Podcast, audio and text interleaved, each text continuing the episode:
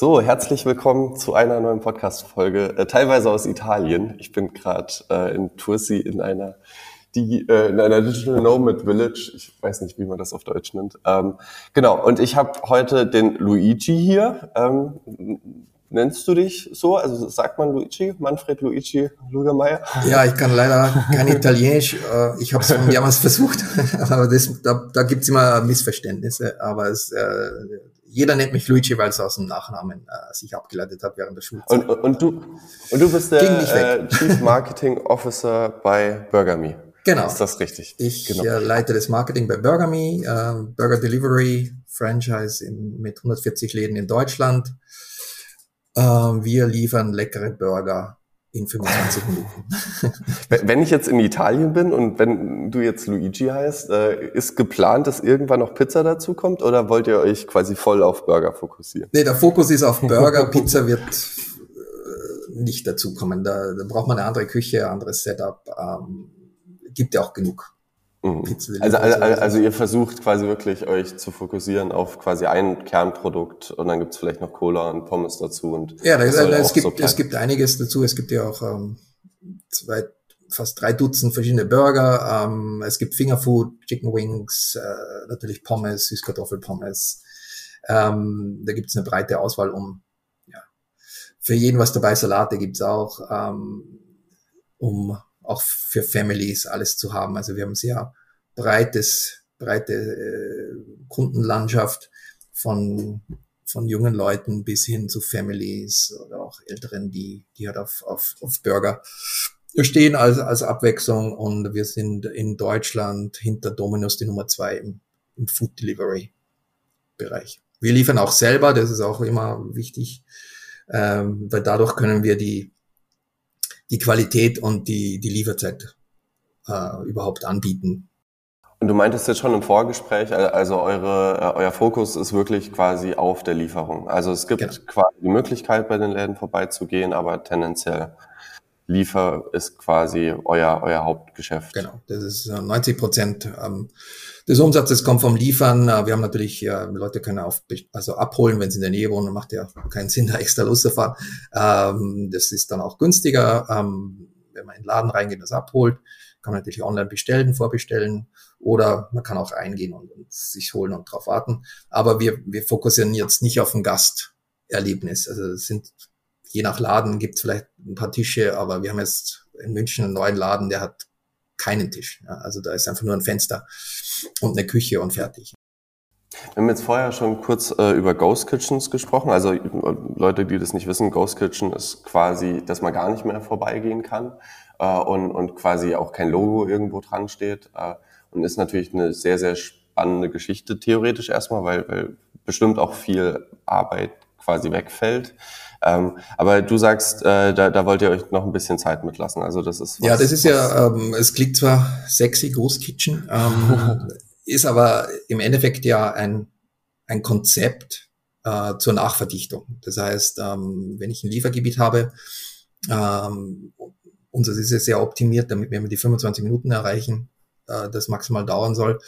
Ähm, mit einer Ghost Kitchen kann ich das dann kostengünstig erweitern indem ich halt einfach äh, No-Brand äh, Räumlichkeiten äh, mir suche, die halt so ausgesucht sind, dass es für das Liefergebiet optimal ist, aber nicht für die Präsenz oder für Laufkundschaft. Ähm, wir haben aber noch so viel Wachstumspotenzial, ähm, dass wir ähm, aktuell richtige komplette Läden immer hinstellen. Also da ist einfach noch zu viel zu viel Luft in Deutschland, ähm, wo wir noch, noch äh, hinkommen. Das kommt dann im nächsten Step. Also wenn die Verdichtung dann so einen Grad erreicht hat, äh, dass es einfach keinen Sinn mehr macht, äh, volle Läden hinzustellen. Und wie gesagt, unsere sind ja schon sehr reduziert ähm, von den Gasträumlichkeiten. Ähm, das ist ja nicht so weit weg von der Ghost Kitchen als. Also es ist jetzt nicht gedacht zum, ich setze mich da jetzt hin und äh, es dort jetzt, sondern wirklich, ich hole das ab, ähm, quasi klassisch wie Dominos. Ich war, ich war eine Zeit lang äh, Lieferfahrer bei äh, Joey's Pizza, also der Vorläufer, der deutsche Vorläufer von Domino's, ich glaube, die wurden einfach aufgekauft. Der, äh, der, der, mein CEO, mein Kollege, der war bei Joey's Pizza, also der, der ah. kennt das sehr gut. Aber vermutlich nicht als Lieferer. Nee, nee, nee, der, der hat Läden betrieben für Joey's Pizza, ja. Aber ich, ich muss sagen, ich habe viel, viel mitgenommen aus der Zeit als Lieferfahrer. So, also es ist wirklich, ach du Scheiße, es ist ein Knochenjob. Ich habe riesen, riesengroßen Respekt vor allen Menschen, die äh, mit dem Fahrrad Pizza ausfahren und äh, oder oder Burger ausfahren oder ähnliches. Und muss wirklich sagen, also mir hat das für mein Leben wahnsinnig viel gebracht. Also einfach äh, quasi zu verstehen, guck mal, hey, wie privilegiert ist man eigentlich, dass man manchmal in einem Büro sitzt. Quasi auf der anderen Seite, ich hatte viel Spaß, also es war wirklich für mich ein toller Job, gerade als junger Kerl, da mit dem Fahrrad durch die Gegend zu düsen, hatte ich sehr, sehr viel Bock, aber es heißt natürlich auch, äh, manchmal regnet's. Und was eigentlich noch schlimmer war, war dieses, Leute verstehen nicht, wenn ich zu spät vor der Tür stehe als Lieferfahrer, ist es in der Regel nicht meine Schuld. Also so, dann ist es in der Regel, der Lieferfahrer kann da nichts für. So, so dann ist die Pizza eh schon eine Stunde zu spät rausgegangen. Und dann, und dann stehst du da wie so ein geschlagener Hund und, und die Leute äh, lassen ihre ganze Wut und ihre ganze Bösartigkeit dann äh, an dem Lieferfahrer aus, weil sie vielleicht eh einen schlechten Tag hatten. Ähm, ja. Äh, wie ist das bei euch mit den 25 Minuten? Ist, ist das, wie, wie hart ist das in Stein gemeißelt? Also das ist eine, eine, eine Marke, die wir halt erreichen mit unserem mit unserer Operations, mit wie wir unsere Abläufe optimiert haben. Äh, wir sind im Schnitt schneller. Also das heißt, das ist nicht äh, ein Grenzfall, die 25 Minuten, ähm, sondern wir könnten noch schneller. Wir haben aber gemerkt, dass die Leute wollen das gar nicht schneller. Also es war ja kurz mal so ein Hype mit diesen äh, Lebensmittellieferanten, die in zehn Minuten da sind und so, das sie eigentlich nie erreicht haben, aber trotzdem war so eine, sahen wir so eine Gefahr oder eine Gefahr oder so eine Expectation, dass es das, dieses zehn Minuten dann auf andere Bereiche sich ausbreiten könnte. Hat es aber nicht getan. Ähm, wir sehen, die 25 Minuten hebt uns ja schon ab von, von, von vielen anderen, ähm, dass es wichtiger ist, immer diese Zeit zu erreichen maximal. Das ist halt diese, diese Verlässlichkeit, dass ich, wenn ich bei Burger Me bestelle, dass ich in 25 Minuten spätestens mein Essen habe.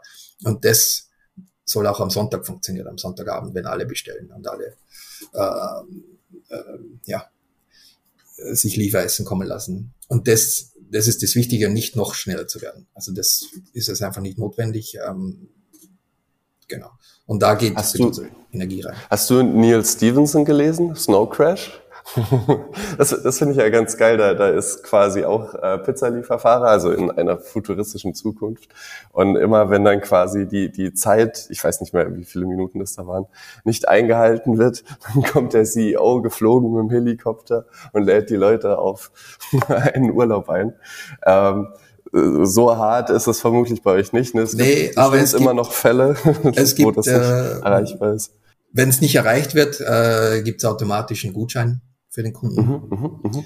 Ähm, klar, aber also wir, wir versuchen halt, ähm, weil du gesagt hast, es ist ein harter Job, ähm, das ist halt eine der wichtigsten Aufgaben ähm, von, von unseren Franchise-Partnern, ihr Team gut zu managen und für eine, für eine, für eine gute Arbeitsatmosphäre zu schaffen und auch für eine gute ähm, Atmosphäre zwischen Kunden und, und Fahrern. Ja, dass eben wir versuchen von den Abläufen her so schnell zu sein, dass wir die Erwartungen von den Kunden auch erfüllen, dass er da nicht eine Stunde später braucht er gar nicht rausfahren. Das, ja, da muss man es halt anders regeln. Wir haben eine, äh, ein großes Live-Call-Center, wo die Kunden sich sofort ähm, dran wenden können, wenn irgendwas nicht passt. Ich meine, es kann aber vorkommen, dass, äh, was ich, die Cola fehlt oder irgendwas falsch, falsch bestellt wurde, dass wir das dann sofort regeln, dass es nicht alles an den Fahrern hängen bleibt, mhm. sondern dass wir Ach, als, cool, als cool. Burger Me die Lösung finden für den Kunden und der Kunde zufrieden ist.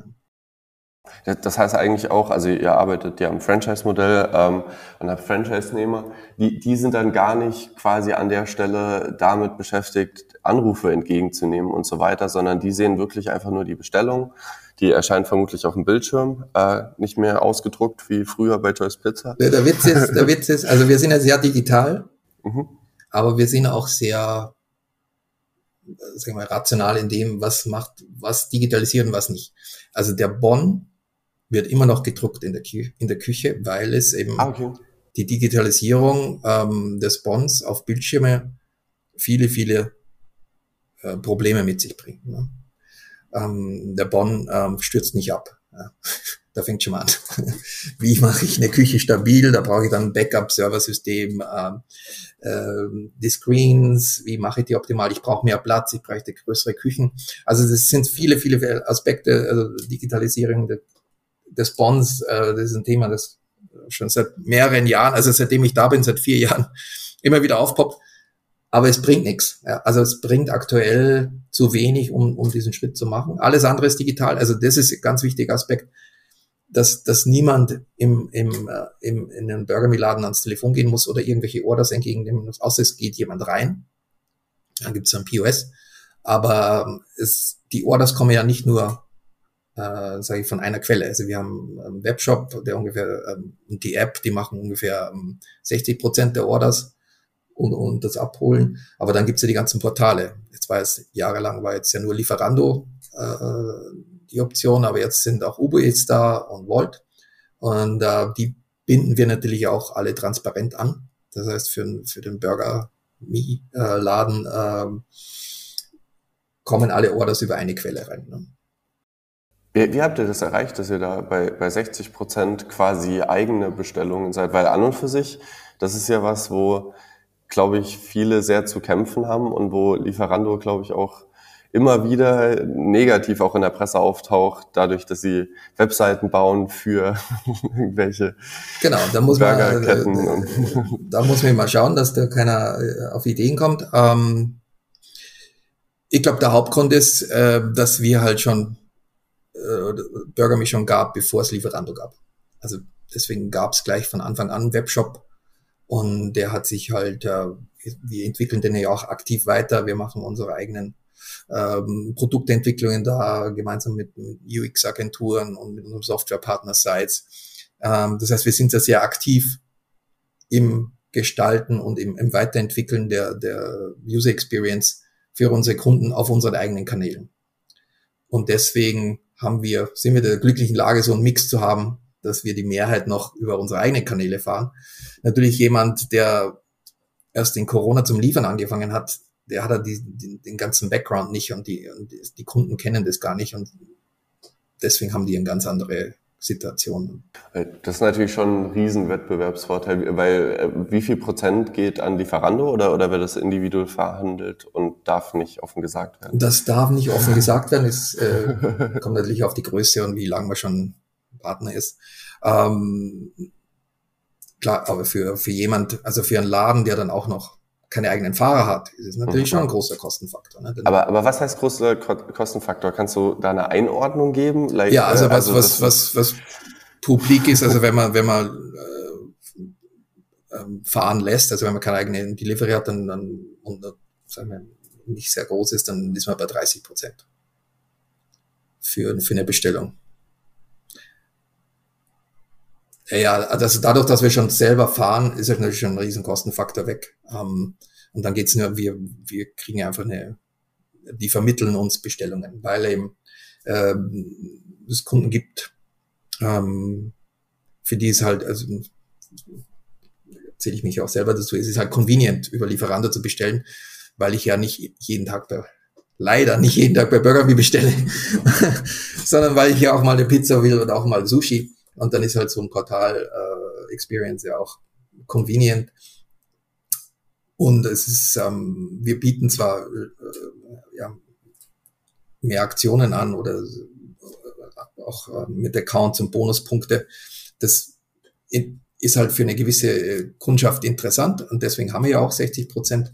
Aber man kriegt nie alle. Ja, man kriegt nicht alle von den, von den Portalen weg, deswegen muss man so beides. Ja, ich, ich muss auch ehrlich sagen, also mir wird es schwer fallen, so diese Überwindung.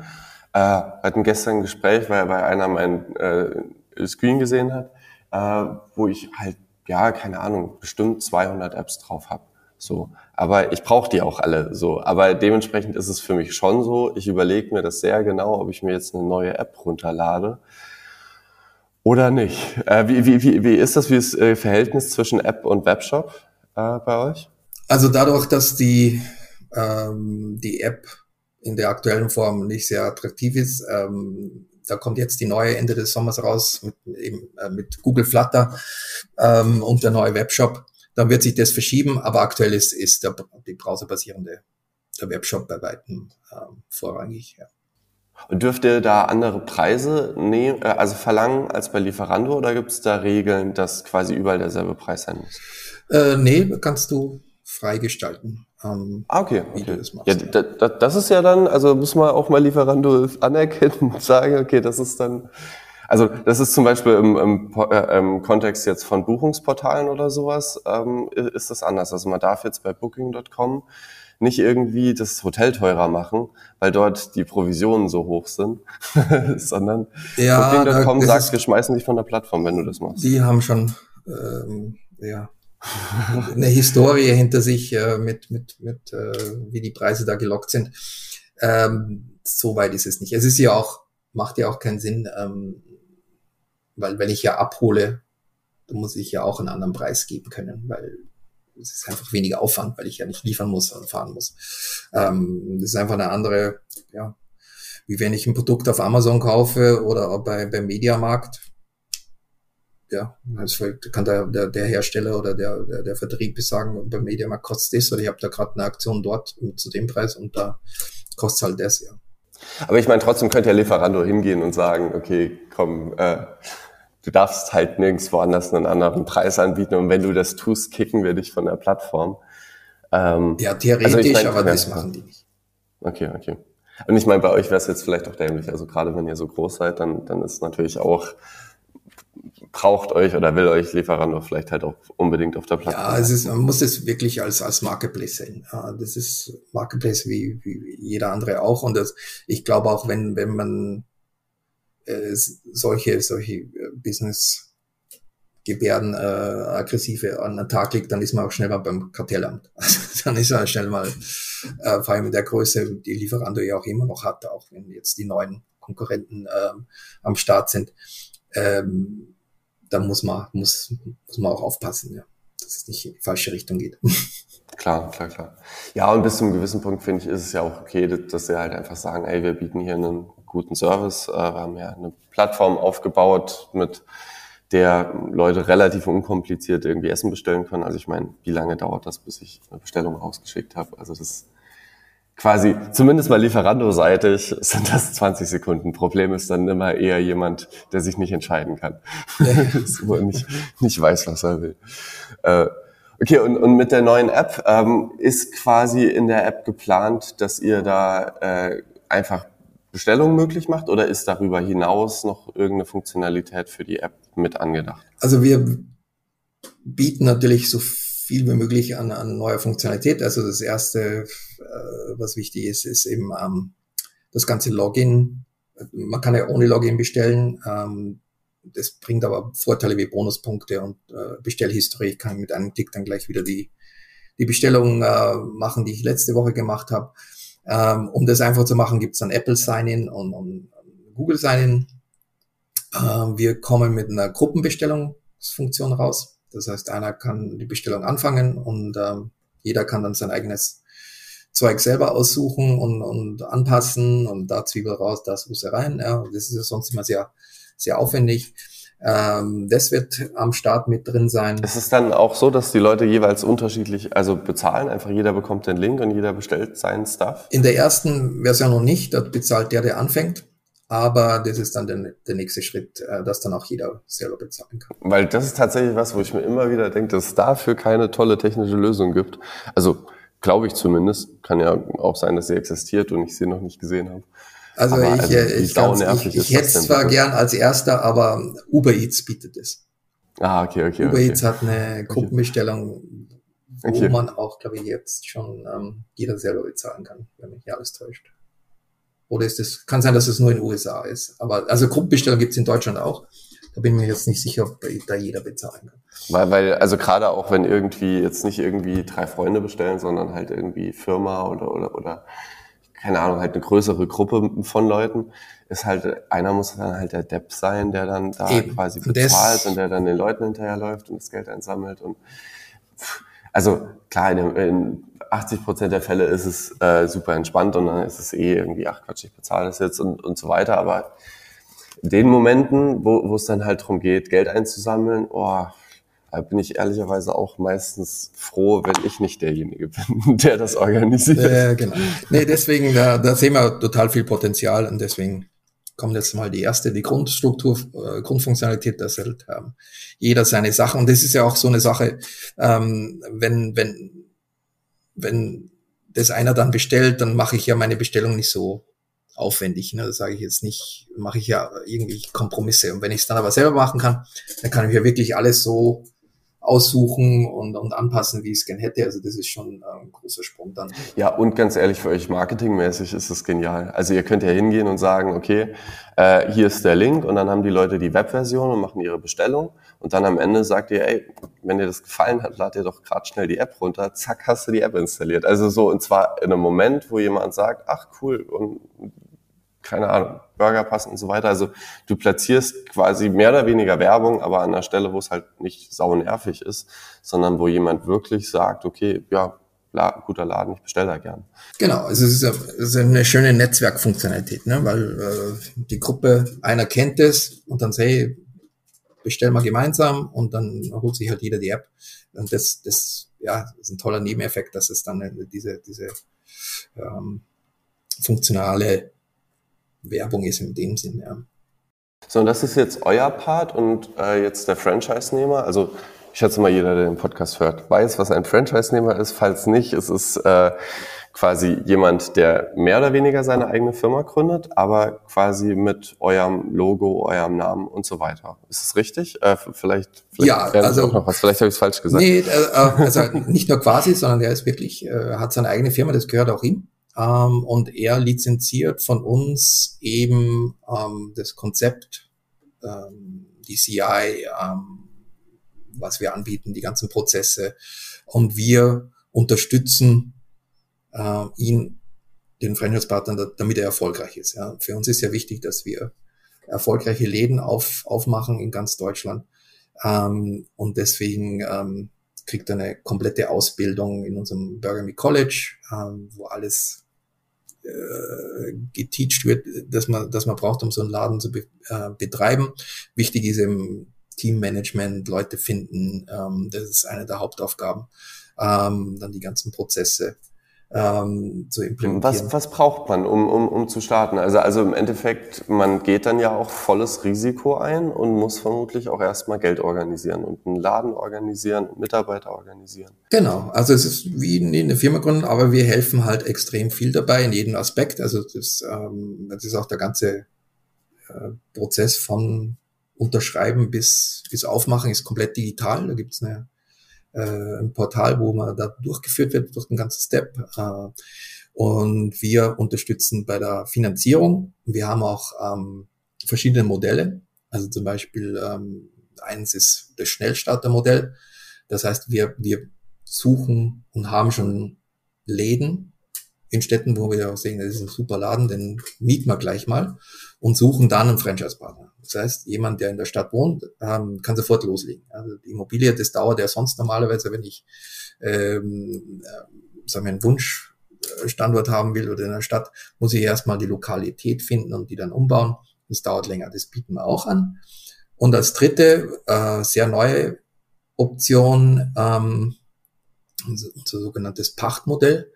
Das heißt, wir ähm, haben schon einen Laden, der auch schon umgebaut ist, den jemand weil er äh, sich anders orientieren wollte oder zur Ruhe setzen wollte. Wir sind ja schon relativ lang jetzt im, im, im Business, ähm, den jemand übernehmen kann und direkt von einem Pachtmodell dann ein paar Jahre später in ein Owner-Modell übergeht. Das heißt, er kann dadurch, dass er drin arbeitet, dann den irgendwann auch voll besitzen. Ähm, und da ist der Vorteil, dass man kein Eigenkapital braucht für die anderen äh, ah, okay, okay. Modelle, wo man ja den, den Laden erstmal umbauen muss, ja, was immer da vorher drin war, ähm, ja, ist je nachdem der Aufwand. Und da braucht man ein bisschen Eigenkapital, um die Banken zu überzeugen, dass man da. Aber ein bisschen Eigenkapital klingt jetzt nach, ach, ganz entspannt, aber da geht es schon um 100 bis 500.000 nee, nee, nee, Euro, schätze ich mal. Ähm, Eigenkapital heißt ja, äh, mit dem gehe ich zur Bank und dann hole ich mir Kredit. Ach so, ja, ja, okay, aber gut, dann brauche ich 10.000 Euro und, nee, es sind aktuell sind es ist ja alles teurer geworden, aber bis aktuell sind es 35.000. Also wenn man okay, klassisch okay. eine Finanzierung macht, dann äh, für die Summe, die wir verbrauchen, drei bis je nachdem 400.000, ähm, was halt zu machen ist äh, an dem Laden, ähm, braucht man 35, mhm. man sich angespart Und was packt die Bank oben drauf? Und dann, also mit dem kannst du dann so drei bis 400.000 das ist ja jetzt aber schon eine Riesenstange Geld. Also das ist ja, äh, ich könnte mir auch ein Haus davon kaufen auf dem Land oder eine Wohnung in der Stadt. Ähm, wie, wie sind da die Zahlen? Also weil, wenn man sowas macht, das ist ja nichts, was man mal ausprobiert, sondern das ist ja wirklich was, wo man sagt, okay, ich committe mich da drauf, das auf jeden Fall mal die nächsten fünf, zehn, also fünf oder zehn Jahre oder, oder, oder mein Leben lang das Ding zu machen. Wie hoch sind da die Chancen, dass man erfolgreich ist? Weil es gibt ja bestimmt auch Läden, die pleite gehen, die nicht funktionieren. Also es ist so, dass ähm, klar gibt es hin und wieder äh, Fälle, ähm, wo die Läden nicht funktionieren, ist aber in den meisten Fällen äh, liegt es an, an einem Franchise-Partner, dass er herausgefunden hat, das ist nicht sein, sein Ding oder sein Leben, Lebenssituation hat sich geändert. Und dann äh, führen wir fast alle Stores weiter. Das heißt, die sind alle profitabel äh, angelegt und, und, das Liefergebiet soweit analysiert. Da haben wir auch eigene Software dafür, um sicherzustellen, dass alle Läden, die wir aufmachen, auch in, zu 99 Prozent Sinn machen, ja, dass, dass dort äh, auch die Kundschaft ist. Ähm, klar macht es Sinn, sowas zu machen, wenn, wenn man so einen Horizont von ein paar Jahren hat. Also nur mal schnell ausprobieren und dann nach, nach einem halben Jahr festzustellen, na, das ist eigentlich nichts für mich. Das funktioniert nicht. Ne? Also man braucht schon eine äh, gewisse Zeit, aber wir rechnen ja, und das ist ja, muss ja im Verhältnis setzen. Klar kostet, äh, klingt das nach einer großen Summe, aber wir reden ja auch von einem Laden, ähm, der, wenn er voll anläuft, eine Million umsetzt im Jahr. Oh, okay, okay, okay. Und, und äh, das vermutlich ja auch relativ profitabel oder, oder wie, wie hoch sind da die Kosten? Ich habe keine Ahnung, wie hoch da die Margen sein. Also wir rechnen, ähm, ähm, dass ein Laden, der 80.000 im Monat umsetzt, ähm, der ist profitabel. Also du hast alle, alle Kosten bezahlt, du hast äh, dein Gehalt, also du hast selber auch Geld, Geld zum Leben und äh, gar nicht schlecht. Ähm, und das ist das Ziel für, für alle Läden, ähm, das relativ schnell zu erreichen. Manche erreichen das schon im zweiten Monat, weil es halt super Lage ist und, oder weil es ein Franchise-Partner ist, der schon weiß, wie es geht oder ähm, wo das alles reibungslos funktioniert. Andere brauchen vielleicht ein, ein halbes oder, oder, ein Jahr dazu, um da hinzukommen. Aber ähm, das rechnet sich und du kannst halt alles bedienen, ähm, dass du ja damit leben kannst und ähm, der normale Ablauf ist da immer so, dass man halt am Anfang halt mit anpackt. Ne? Das muss man sich bewusst sein. Also es ist nicht ein Business, wo man zuschaut, ja? sondern da ist man mit drin, da ist man mit seinem Team ähm, dabei, das alles so hinzubekommen, ähm, dass halt alles funktioniert. Und je länger du das machst und je länger es gut läuft, desto mehr kannst du dich rausziehen und dann auch drüber nachdenken, ähm, ja, jetzt läuft das alles, ich habe meinen Schichtleiter, ich habe meine, meine Leute, alles äh, läuft supi. Ähm, jetzt könnte ich mir vorstellen, einen zweiten Laden aufzumachen, weil ich jetzt weiß, wie es geht. Ja, und dann macht man einen zweiten auf und einen dritten. Und dann äh, kommt man ja in, in Bereiche, wo man dann äh, ein Business hat, das äh, drei bis vier Millionen im Jahr umsetzt. Ähm, da bleibt doch dementsprechend auch was übrig. Da hat man sich was aufgebaut, wo man dann ähm, sich zum Beispiel ein Haus dann kaufen oder bauen kann äh, und die Bank da mitspielt. Ne? Also das, das muss man in Relation sehen. Das ist kein, kein äh, Mini-Business ist, sondern das sind äh, vernünftige Geschäfte, wo man halt äh, auch ähm, siebenstellig im Jahr umsetzt. Wie oft passiert das, dass jemand quasi so erfolgreich ist, dass er sagt, er eröffnet jetzt einen zweiten, dritten, vierten Laden? Also wir haben jetzt, ähm, ich glaube, es ist jetzt schon, also wir haben 140 Läden, wir haben ungefähr 90 Franchise-Partner Das heißt, 50, mindestens 50 Läden ähm, sind betrieben von, also ein Drittel ungefähr, von jemand, der schon einen hat.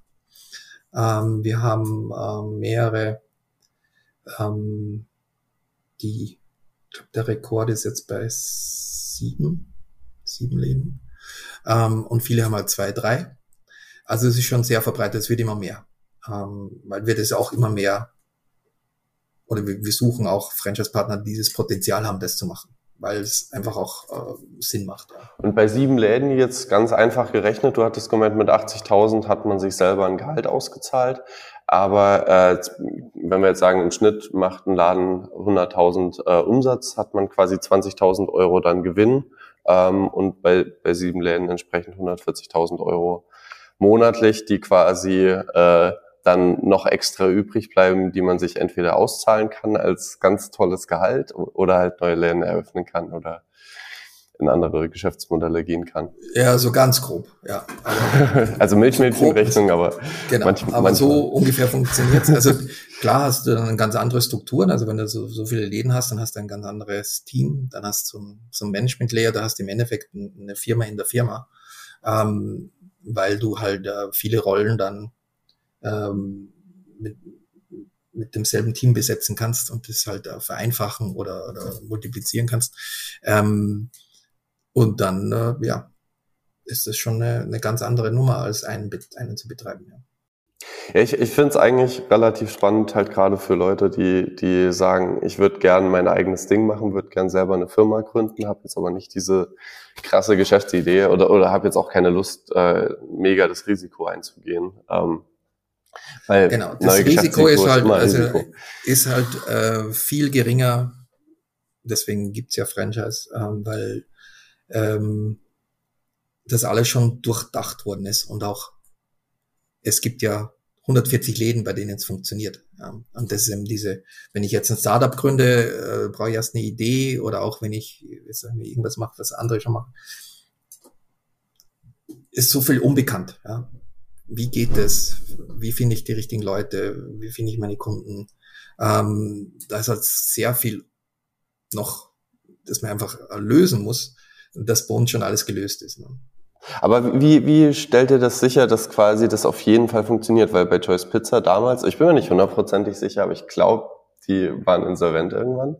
Ähm, die haben ja das nicht richtig hingekriegt, quasi sicherzustellen, dass jeder Laden auf jeden Fall ordentlich ge gemanagt wird, ordentlich geführt wird. Ich glaube, da war es relativ einfach reinzukommen ähm, und, und so einen Laden zu öffnen.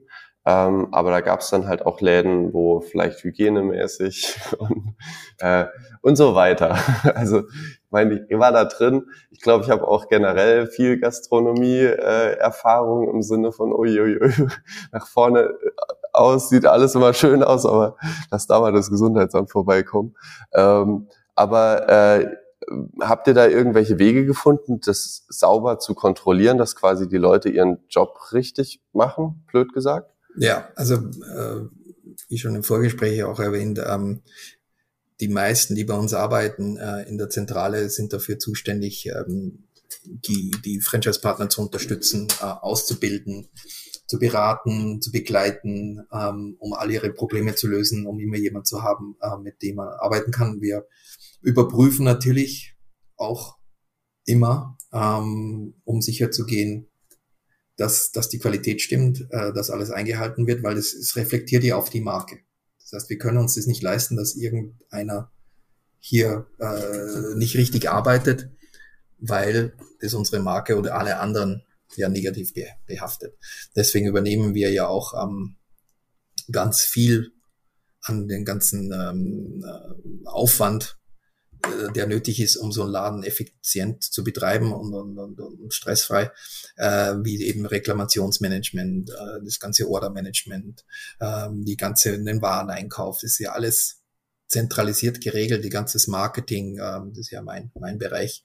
Äh, wir machen das komplette Marketing für die Franchise-Partner, ähm, um eben ihm den Rücken freizuhalten, um ihm die Möglichkeit zu haben, für ihn ähm, äh, zu wachsen und seinen, seinen Umsatz zu steigern und, und, mit seinem Team zu arbeiten und, und auch Spaß dabei zu haben. Das ist ja wichtig. Es, es geht ja nicht darum, irgendwas zu machen, was dann letztendlich äh, keinen Spaß macht. Ja, es muss für die für die Franchise-Partner die Möglichkeit haben, sich Leute zu suchen, mit denen es Spaß macht, zu arbeiten jeden Tag, ähm, ein Gefühl zu haben, dass er hier ein, toll, ein tolles Angebot hat, ein tolles Produkt hat, ähm, mit tollem Service und dann macht das Ganze auch Spaß und dann hat man auch ja die Motivation zu sagen, ja, das ist mein Ding und ich äh, mache das immer größer und äh, das ist, der Laden ist nicht das Ende, ich kann einen zweiten aufmachen, einen dritten aufmachen und ähm, wieder ein super, super Leben aufbauen. Mhm. Aber es ist wirklich so, dass du sagst, ey, man muss dann aber auch 100 Prozent quasi diese eine Sache machen. Also es gibt bei euch keine Leute, die das nebenbei aufbauen oder sagen, ey, guck mal, ich habe hier, weiß ich nicht, meinen mein, mein Job und parallel dazu äh, stelle nee, ich jetzt einen Manager so, ein. So, so ehrlich, so ehrlich muss man sein. ähm, jetzt kommt gerade Gewitter.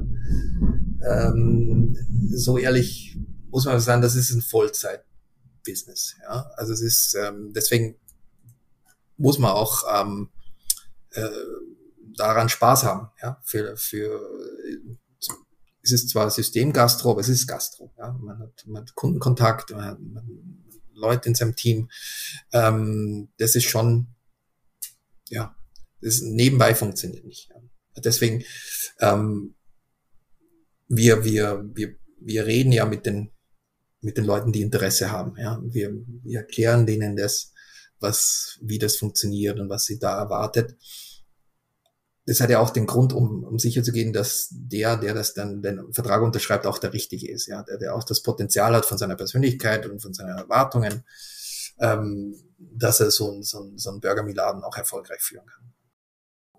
Ja, weil ich, ich glaube, Gastro ist schon, ist schon ich, ich glaube, es ist für viele ein Traum. Quasi irgendwann möchte ich meinen eigenes Café haben oder meinen, meinen eigenen Lieferdienst und so weiter, weil es quasi was ist, was man gut greifen kann, was man gut kennt und die Vorstellung, glaube ich, auch cool ist so und dann wird Essen geliefert und es kommt aus dem eigenen Laden, aber es ist, glaube ich, sehr, sehr hartes Geschäft. Also ich habe einen Freund, der, der hat einen Bubble Tea Laden vor ein paar Jahren eröffnet, gerade als Corona angefangen hat.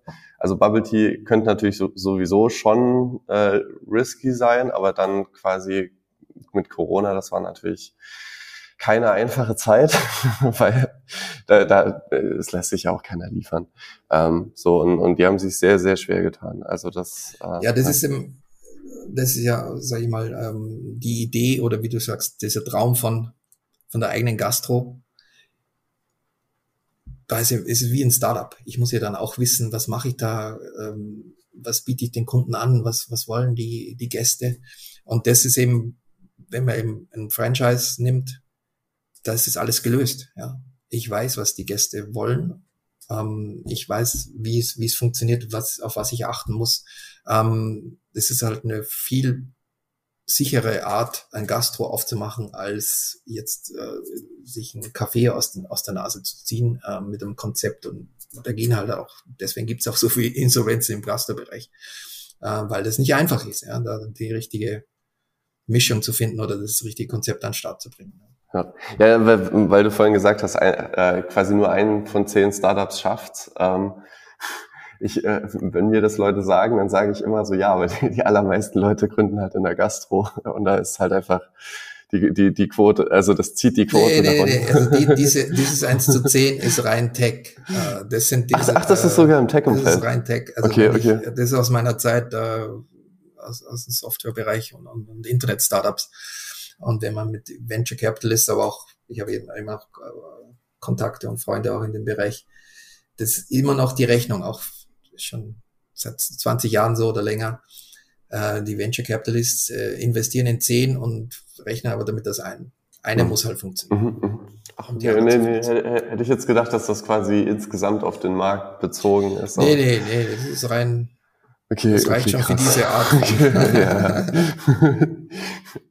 Okay, und jetzt äh, nochmal zu diesem ganzen Franchise-Model. Äh, was mich ja natürlich interessiert ist, wie, wie kommt man drauf zu sagen, okay, wir machen da ein Franchise-Modell draus? Weil ihr hättet ja auch einfach sagen können, wir machen das selber. Also wir machen, bauen selber Läden auf ähm, und kü kümmern uns einfach quasi selber drum, Leute anzustellen und so weiter. Und ich meine, klar, es ist in der Gastro relativ typisch, irgendwann auf Franchise-Modell zu gehen. Aber man muss ja nicht zwingend den Weg gehen. Warum ähm, denkst du, das ist quasi der, die sinnvollste Herangehensweise?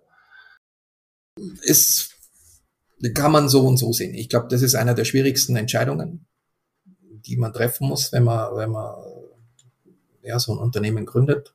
Ähm, und die Gründer, Stefan Schöderer und Johannes Bankwitz, haben vor zwölf Jahren, sind halt auch von der Entscheidung gestanden. Also den ersten Laden haben sie auch selber betrieben und auch, ich glaube, den zweiten auch noch. Und dann haben sie beschlossen, ähm, nee, sie machen Franchise, weil die Abwägung einfach da war, ähm, das geht schneller. Ja? Also man kann schneller skalieren über ein Franchise-System.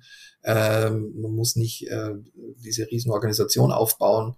Ähm, man holt sich Partner, an, an die man glaubt und baut halt die Strukturen auf dieses, äh, wie wir sagen, die Blueprint, wie man einen Laden nach dem anderen so aufbaut. Ähm, aber es gibt ja andere Gastrosysteme, ähm, die alles in Eigenregie machen. Ist ja das Wachstum meistens ein bisschen langsamer, aber man hat natürlich auch mehr Kontrolle und ähm, mehr Substanz in dem, in dem ganzen, ähm, äh, in den ganzen Abläufen, weil man halt selbst investiert ist, komplett. Ähm, aber wie gesagt, also da gibt's Pro und Cons für, für beide. Wir haben uns vor langer Zeit entschieden, äh, reines Franchise zu machen. Ähm, wir haben einen Company Store, den wir als Schulungsstore benutzen. Also wir trainieren die Leute auch direkt im, im Tagesbetrieb. Aber sonst ist alles Franchise. Und der Schulungsstore ist in Berlin oder wo, wo habt ihr Nee, der ist, in, der ist in, in Göttingen. Ist ah, in Göttingen. Äh, und Hauptsitz ist in Göttingen dann auch? Äh, nee, wir sind äh, verteilt. Äh, Hauptsitz ist in München. Da sitze auch ich. Äh, und dann haben wir Operations und Betriebsberatung ist in Göttingen. Und die Expansion ist in Lippstadt. Mhm, mh. Und Expansion, äh, wie, wie sind da die Pläne? Habt ihr äh, quasi, also im Moment ist schon Deutschland Hauptfokus, schätze ich mal. Genau. Also wir sind auch in den Niederlande. Das ist historisch, weil von einigen Jahren ein Master-Franchise-Nehmer sich in Niederlande aufgetan hat und da sind auch so um die 20 Läden. Äh, unser Fokus hier ist, ist auf Deutschland. Wir wollen Flächendeckung erreichen in den nächsten Jahren. Äh, wie gesagt, wir haben jetzt 140 und wir wollen so äh, in den nächsten Jahren so an die 400 Läden mindestens. Also Dominos überholen? Damit dann ja, noch? Zumindest in die Nähe kommen. da gleich sehen. Also wir sind ja schon Nummer zwei in, im Ranking, aber es ist halt noch ein großer, großer Gap, äh, den wir natürlich schließen wollen. Äh, und dann äh, geht es ins, ins benachbarte Ausland. Also ihr wollt auf jeden Fall quasi in 10, 20 Jahren soll Burger Me europaweit, vielleicht sogar weltweit vertreten sein. Genau. Zumindest europaweit. wenn wir jetzt gerade äh, Dominos hatten, wenn ich jetzt quasi generell das äh, Konzept Franchise interessant finde, ähm, wa wa warum gehe ich zu Burger Me und nicht zu Dominos oder zu äh, Burger King oder McDonald's? Ja, alle drei ähm, Konkurrenten sind schon sehr mature. Das heißt, ähm, da gibt's gar nicht mehr so viele Möglichkeiten, da reinzukommen, äh, außer durch, durch Übernahme. Ähm, das ist jetzt sehr gesättigt. Ähm, und bei uns, wir sind etabliert, eben mit 140 Läden, aber wir sind noch weit von der Sättigung entfernt. Ähm, das heißt, da ist viel mehr Potenzial und Möglichkeiten und, und äh, man, es gibt schon die ersten Flecken, wo nichts mehr geht sozusagen, weil die Stadt äh, zugepflastert ist mit Burgermies. Aber es gibt noch genug weiße Flecken und das gibt es in anderen Systemen aktuell nicht mehr. Okay, also quasi großes Potenzial ist einfach, man kann potenziell irgendwie sieben, acht, neun, zehn Läden irgendwann aufbauen. Theoretisch. Also ein paar sind doch, äh, begeben sich in die Nähe von dieser Zahl, ja, von zweistellig. Ähm, das ist halt in einem System in unserer Größe möglich in Deutschland und bei anderen ist es, ja, erreicht man halt auch die Grenzen dann. Ne? Aber von der Profitabilität her, also ich meine, keine Ahnung, ich, ich kenne mich jetzt nicht perfekt aus, aber ich habe irgendwo mal aufgeschnappt, quasi es gibt wenige Geschäftsmodelle, die so profitabel sind wie ein McDonald's. Ähm, da kommt ihr vermutlich nicht hin, schätze ich mal, weil, weil die ja auch quasi noch diesen ganzen Drive-In-Kram haben und den ganzen äh, dass Leute sich da reinsetzen und so weiter. Oder, oder ist das, dass das Kosten verursacht? Kann ja auch sein. Also das kost, kostet natürlich auch. Also ich habe jetzt nicht die Aufstellung. Ähm, wir sehen halt, ähm, ist halt viel aufwendiger. Ne? Also ja, ja, ja. Ähm, aber die machen halt einen guten Job. Also speziell in Deutschland. Ähm, das Marketing ist 1A und auch die Kundenbindung. Also wer geht nicht zu McDonald's? Ähm, das ähm, machen die schon super. Ähm, aber haben natürlich auch viele große Franchise-Nehmer. Also das selten einer, der nur einen Laden hat. Also die haben, haben auch diese größeren Imperien. Das hat auch natürlich Vorteile in der Kostenstruktur dann, aber so das Invest, also ist ja, wenn ich jetzt einen neuen McDonalds hinstelle, da rede ich nicht über ein paar hunderttausend Euro, ne? da, da rede ich über Millionen, die ich da auftreiben muss. Ah, ja, okay. Deswegen ist es ja auch für uns viel erreichbarer einzusteigen ähm, in ein Business, das dann das Potenzial hat, über eine Million umzusetzen. Ähm, das gibt's nicht so oft. Also dass diese Einstiegshürde im Vergleich ja sehr niedrig ist. Ja. Und, und weil ich ganz am Anfang eingestiegen bin mit äh, quasi, ich war selber Lieferbote, wie das Controlling, wie, wie stellt ihr sicher, dass quasi eure Mitarbeiter, aber quasi, also von den Franchise-Nehmern, dass es den Mitarbeitern gut geht? Äh, das, also seid ihr wirklich auch manchmal in den Läden vor Ort oder, oder, oder ja, schaut ihr in deren Papiere rein? Oder, oder, also weil, weil das ist wirklich was, wo ich mir denke, also egal jetzt aus der Perspektive, ich will Franchise-Nehmer sein oder ich will ein Geschäftsmodell aufbauen, wo ich Franchise-Nehmer habe. Ich glaube, das ist halt wirklich was, quasi wie viel Vertrauen hat man, wie viel Kontrolle will man behalten, wie viel kontrolliert man. Und ah, ich, also ich, ich glaube, das ist gar nicht so einfach, das da einen gesunden Mittelweg irgendwie zu finden. Genau, also man muss, also unser Ansatz ist eben, dass wir die, die Franchise-Partner empowern, also dass wir ihnen alles bestmöglich unterstützen, sein Business zu führen. Aber äh, da gehört natürlich auch dazu, dass man Bescheid weiß, wie es läuft. Also wir sind ja extrem digital, das heißt, wir haben jeden Tag Einsicht über die Produktivität im Laden, über ähm, die Qualität. Ähm, dadurch, dass wir das Reklamationsmanagement betreiben, sehe ich ja genau, wie viele Fehler macht der Laden, äh, gibt es Probleme mit dem Kunden. Ähm, und wir sind auch sehr oft vor Ort, um einfach im Kontakt zu bleiben mit den, mit den Franchise-Partnern, um mal, wir, wir reden von der Burger Me Familie, das ist nicht äh, hier, das ist unser Konzept und jetzt mach mal, sondern äh, wir sind immer im Austausch und in, in, in, in, in der Kommunikation, speziell wenn es Probleme gibt, ähm, ähm, das zu lösen, ja. Und das macht den Unterschied von einem guten Franchise-System und, und einem, das dich alleine lässt, sozusagen.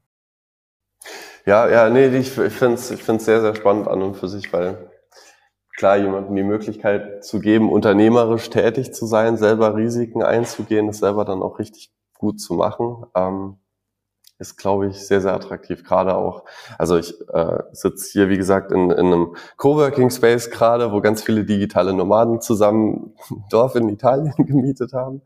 Und äh, da gibt's halt wirklich viele, die sehr damit kämpfen, quasi sich was aufzubauen. Also es ist natürlich schön, irgendwie so, so Leute zu haben, die, die Spaß dran haben, sich was aufzubauen.